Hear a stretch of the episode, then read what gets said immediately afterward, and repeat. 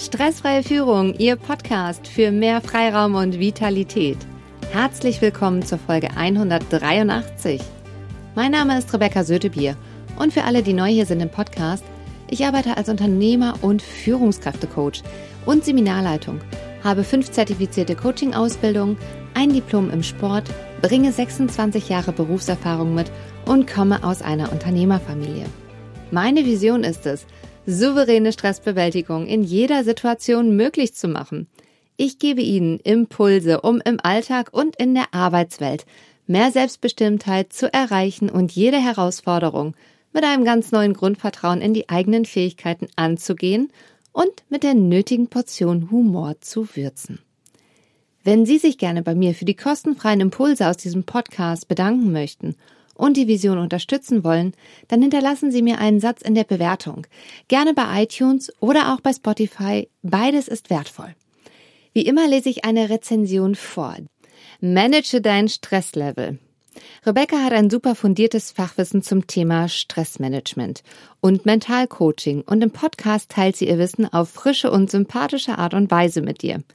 Bleib auf jeden Fall dran und mehr Entspannung in deinem Business, Leben für dein Team und deine eigene Firma zu erlangen. Rebecca, du hast eine super angenehme Stimme, die das Zuhören leicht macht. Freue mich auf weitere Folgen, deine Judith. Liebe Judith, vielen, vielen Dank für deine Rezension und ich freue mich einfach, wenn Sie, liebe Hörer, auch Lust haben, ein Feedback zu schreiben. Lassen Sie uns jetzt gemeinsam in diesen Impuls starten und eine gute Zeit zusammen verbringen. Wir beleuchten heute zwei wichtige Punkte zu dem Thema angenehme Reise oder auch erholsame Reise. Der erste wichtige Punkt ist die Vorbereitung. Der zweite Punkt ist Umgang mit dem Unerwarteten. Beginnen wir mit dem ersten Punkt. Eine gute Vorbereitung.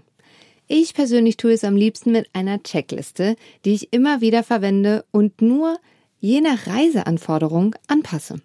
Ich habe eine für meine Geschäftsreisen und eine für meine Privatreisen. Die sind auch noch aufgeteilt in Standard, was brauche ich immer, bis hin zu wetterabhängigen Ergänzungen. Warum mache ich das? Mir ist es zum einen wichtig, dass ich schnell alle wichtigen Dinge zusammen habe und zum anderen will ich nicht bei jeder Reise neu darüber nachdenken, was ich wieder alles brauche. Diese Zeit verwende ich gerne anders. Was mir gefällt ist, dass ich diese Listen nach jeder Reise ergänze und mich dann bei der nächsten Reise freue, dass dann diese eine Kleinigkeit meine Reise noch angenehmer macht. Probieren Sie es aus, ob es auch Ihnen Freiraum bringt. Der zweite Punkt, der Umgang mit den unerwarteten Gegebenheiten, die dann manchmal so passieren. Am Wochenende war ich meine Schwester in Den Haag besuchen und auf der Rückreise sind mehrere Züge ausgefallen oder haben an den Umsteigebahnhöfen nicht gehalten. Somit waren die Züge auch noch sehr voll. Jetzt kann ich mich darüber aufregen oder ich mache mir weiter eine gute Zeit. Diese Entscheidung muss man immer ganz alleine treffen. Ich habe mich irgendwann mal dafür entschieden, dass ich mir immer eine gute Zeit mache. Rege ich mich im ersten Moment trotzdem auf? Natürlich passiert mir das auch. Allerdings, was ich manchmal sehe, wie Menschen am Bahnhof, Flughafen, im Stau oder alleine schon an der Schlange beim Supermarkt sehr unfreundlich oder sogar ausflippen, weil es nicht so läuft, wie sie es gerne hätten, erstaunt mich schon sehr. In diesen Momenten bin ich immer sehr dankbar darüber, dass ich weiß, dass diese Personen gerade im Überlebensmodus sind und ich kann es zusortieren und richtig wegpacken. Zum anderen bin ich dankbar darüber, dass ich nicht in der Haut dieser Person bin, denn die hat gerade richtig Stress. Also, wie geht man jetzt mit dem Unerwarteten gut um? Als allererstes, indem man den Anspruch daran loslässt, dass es jetzt anders sein sollte, als es tatsächlich ist. Der nächste Schritt ist, indem man neue Lösungen findet.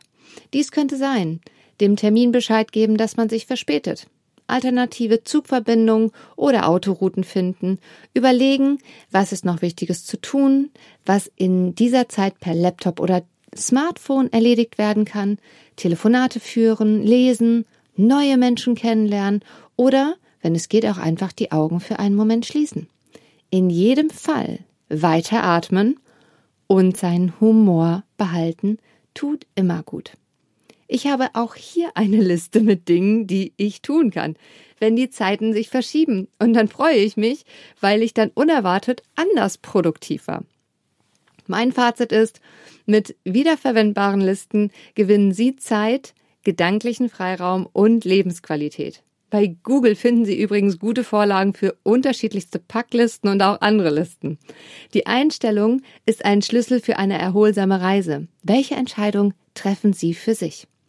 In der nächsten Folge geht es um das Thema Generationenkonflikt im Bereich der Führung.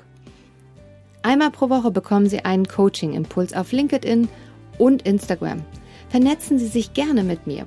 Sie kennen sicher jemanden, für den diese Folge unglaublich wertvoll ist. Teilen Sie sie mit ihm, indem Sie auf die drei Punkte neben oder unter der Folge klicken. Bleiben Sie am Ball, Ihre Rebecca Sötebier.